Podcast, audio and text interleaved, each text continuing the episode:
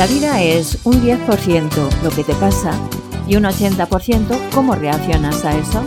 Charles S. Weldon. No puedes tener una vida positiva si conservas una mente negativa. Joyce Meyer. Buenos días, buenas tardes, buenas noches.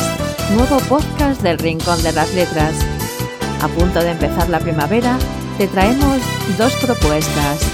La primera es la presentación de cuatro poemarios, cuatro baladas amarillas, el día 21, Día Internacional de la Poesía, en la Sala Tarambana de Madrid a las 19 horas, evento organizado por Alberto Morate. El segundo es el montaje teatral Las Moristillas del Café Levante el día 26 en el Centro Cultural Lope de Vega, Distrito de Vallecas, Madrid, también a las 19 horas. La música la pone Macaco y Rosalén con su tema La Distancia. Y empezamos, empezamos con Carmen González que entrevista a Alberto Morate, Seda Cruz, Anita Wohan y a Sol Cerrato, yo misma, que tengo el placer de participar en este evento. El día 21 de marzo se va a presentar en Madrid cuatro baladas amarillas. La presentación de cuatro poemarios de Sol Cerrato, Seda Cruz, Anita Bonham y Alberto Morate. Vamos a entrevistarlos hoy a todos ellos. Comenzamos por Alberto Morate. Hola. Buenas tardes. Es el impulsor del espectáculo y también presenta su poemario. Efectivamente.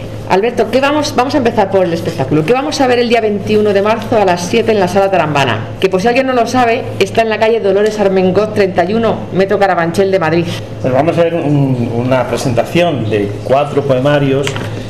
Vamos a asistir a una lectura de poemas, a unas audiciones de unas canciones, tanto de piano como de cantautor. Y es decir, va a ser un espectáculo completo de poesía. Súper completo. Un poco de, de teatro y musical. Y se titula Cuatro baladas amarillas. ¿Por qué se titula Cuatro baladas amarillas? Pues porque mm, buscando, eh, indagando en, en un título apropiado, encontré un poema de Lorca, de Federico García Lorca, que se titula así, Cuatro baladas amarillas, es un poema en cuatro partes y me pareció apropiadísimo porque Lorca de alguna manera es el referente de todos nosotros, de todos los poetas, hoy en día es de alguna manera eh, un referente y me parece un título muy, muy bonito y además un poco conjurando también el tema de que el amarillo es gafe para el teatro. Va a dejar de serlo. Va a dejar de precisamente serlo. con cuatro baladas amarillas. Baladas porque hay canciones, cuatro porque somos cuatro, amarillas porque estamos haciendo teatro. Qué redondo, qué perfecto. Y precisamente porque como hemos estado un año, prácticamente un año, sin podernos presentar, donde no había eh, apenas mm, eh, actos y eventos poéticos, pues mm, qué mejor que reunirnos y aunar fuerzas para que en una presentación precisamente pueda venir más gente y podamos estar más en compañía y, Pues claro. y arropándonos unos a otros. Os apoyáis también en la música y en el teatro, que, que Afortunadamente tenemos buenos amigos, actores y músicos y poetas, rapsodas que, que nos van a acompañar y van a recitar, van a tener ser tan amables de venir a recitar nuestros propios poemas, de cantar sus canciones y hacer un espectáculo global en, en cuanto a poesía y teatro. Y bueno, pues que sea atractivo no solamente de escuchar, sino también de ver y de, y hasta de oler. asistir y de oler y de tocarnos, que no nos tocamos nunca. Hace mucho que no nos tocamos.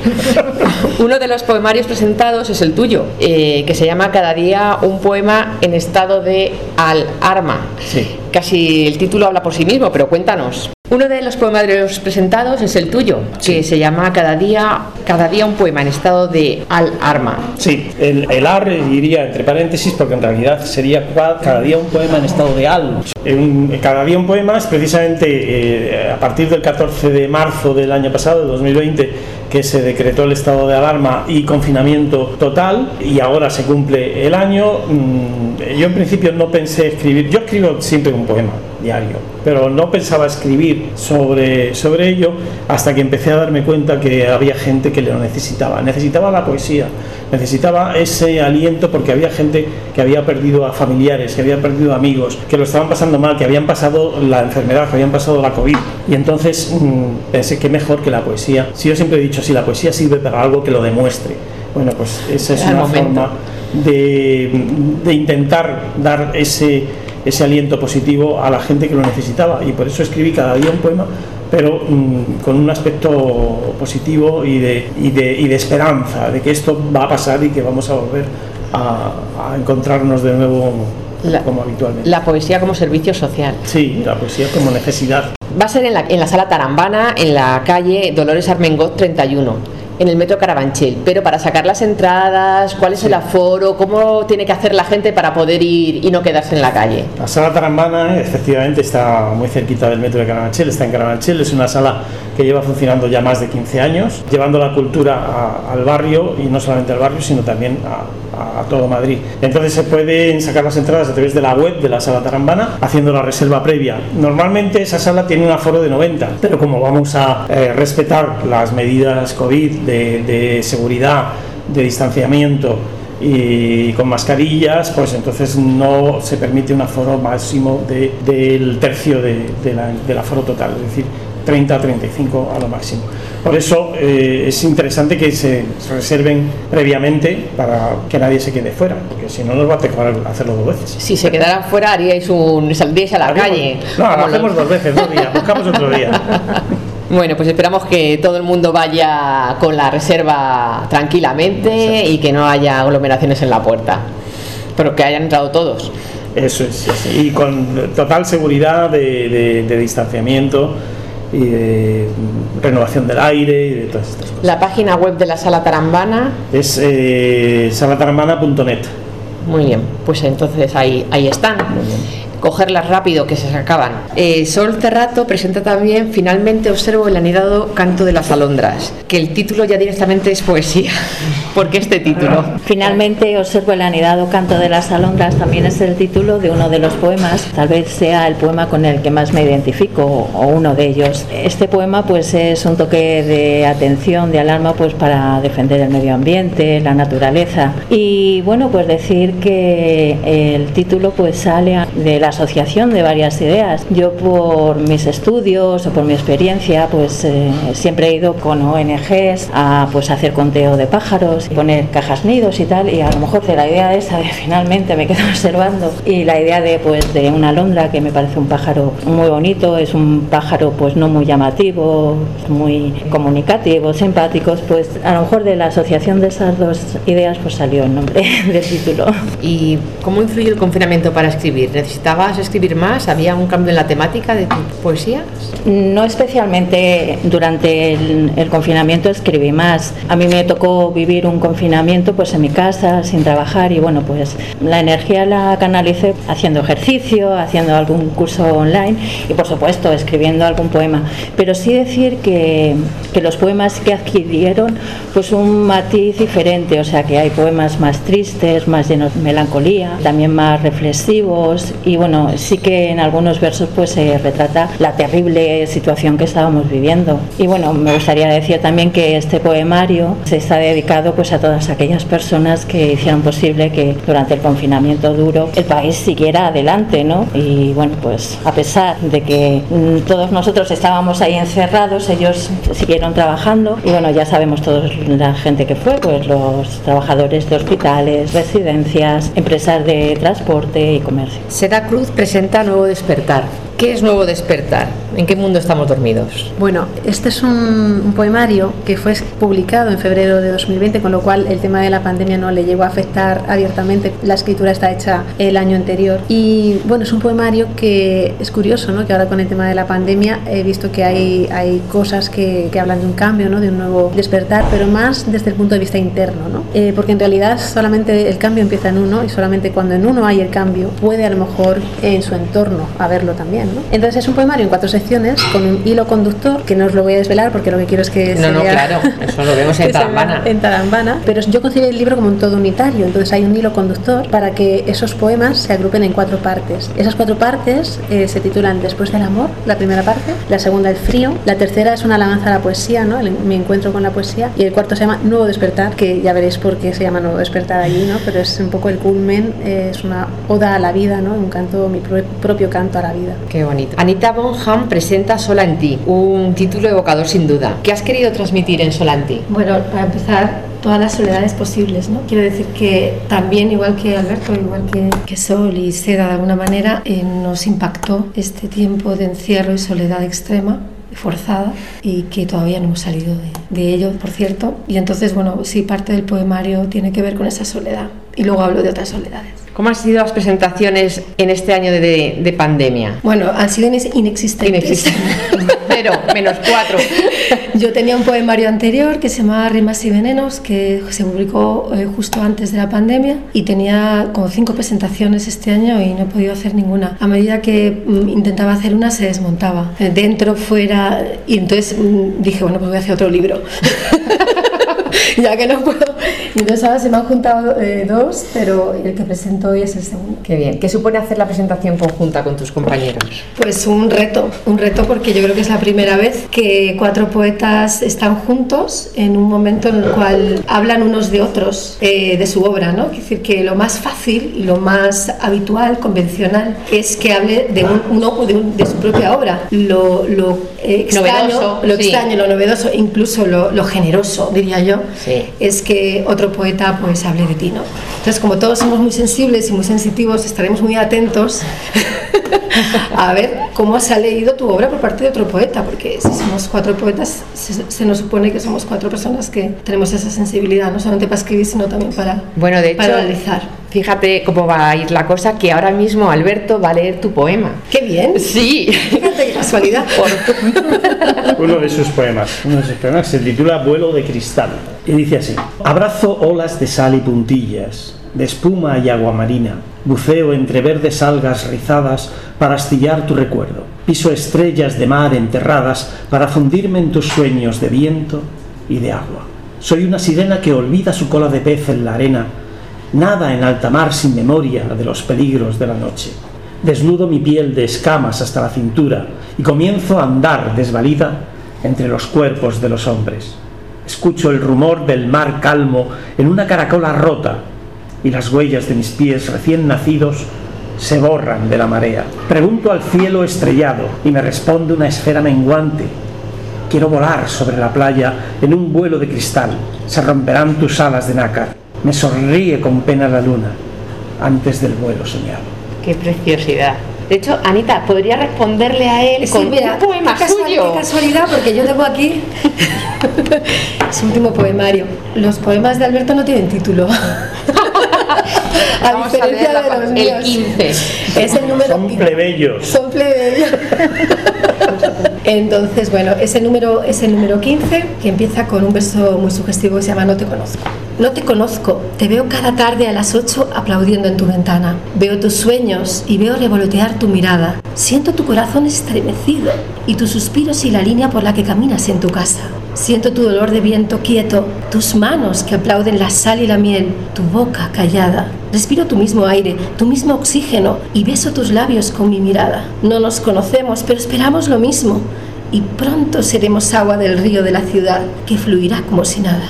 Cada día diez minutos donde hablamos sin palabra. Después, aunque no nos podamos ver, te has quedado en mi casa y aunque no te conozco, sé que me amas. Qué bonito. Seda Cruz también nos va a leer un poema de su poemario. Nuevo despertar. Lo he escogido al azar y me parece muy, muy de este tiempo eh, en el que estamos un poco divididos. ¿no? Se titula Somos dos. Todo el mundo lleva en sí la mitad de un corazón roto, sonido de azaleas quejumbroso en invierno. La otra mitad tiene sol y aire y margaritas. Todo el mundo ha sentido estar partido en dos, dos tiempos que nos rompen, pedacitos náufragos que no nos dejan andar y todo el mundo acaba levantando su pecho, aunque esté a la deriva, para que la gratitud logre cimentar en esas dos mitades un pálpito indivisible, flores que crecieron en la sombra, asombrado impulso de volver a dar. Y ahora, Sol Cerrato, nos acabamos con, con un poema de su, de su poemario. Pues voy a leer un poema que se titula Hoy los pájaros se enredan de palabras. Se revuelven entre las manos, agitan los nudillos, atraviesan la epidermis.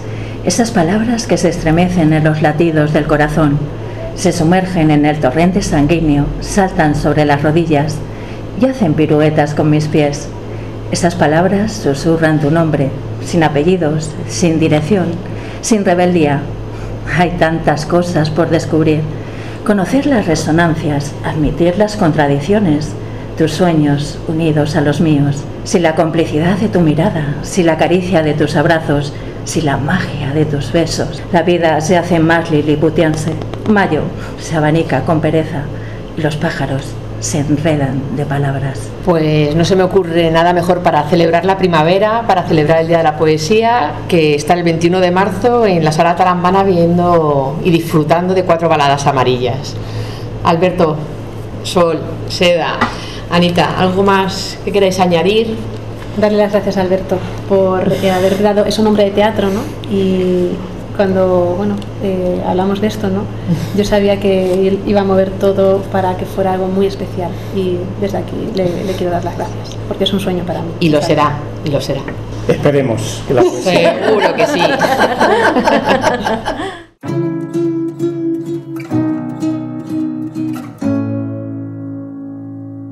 a menos de un centímetro, a casi un milímetro extraña distancia que no logro reducir.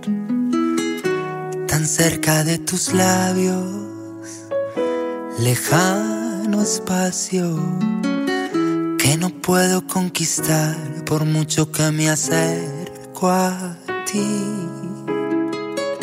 A diez metros te intuí, a cinco te vi sonreír hablamos, a 20 centímetros me enamoré de ti. Distancia absurda, fue más fácil llegar a la luna. Dos cuerpos paralizados, dos labios que no se llegan a unir. Me acerco,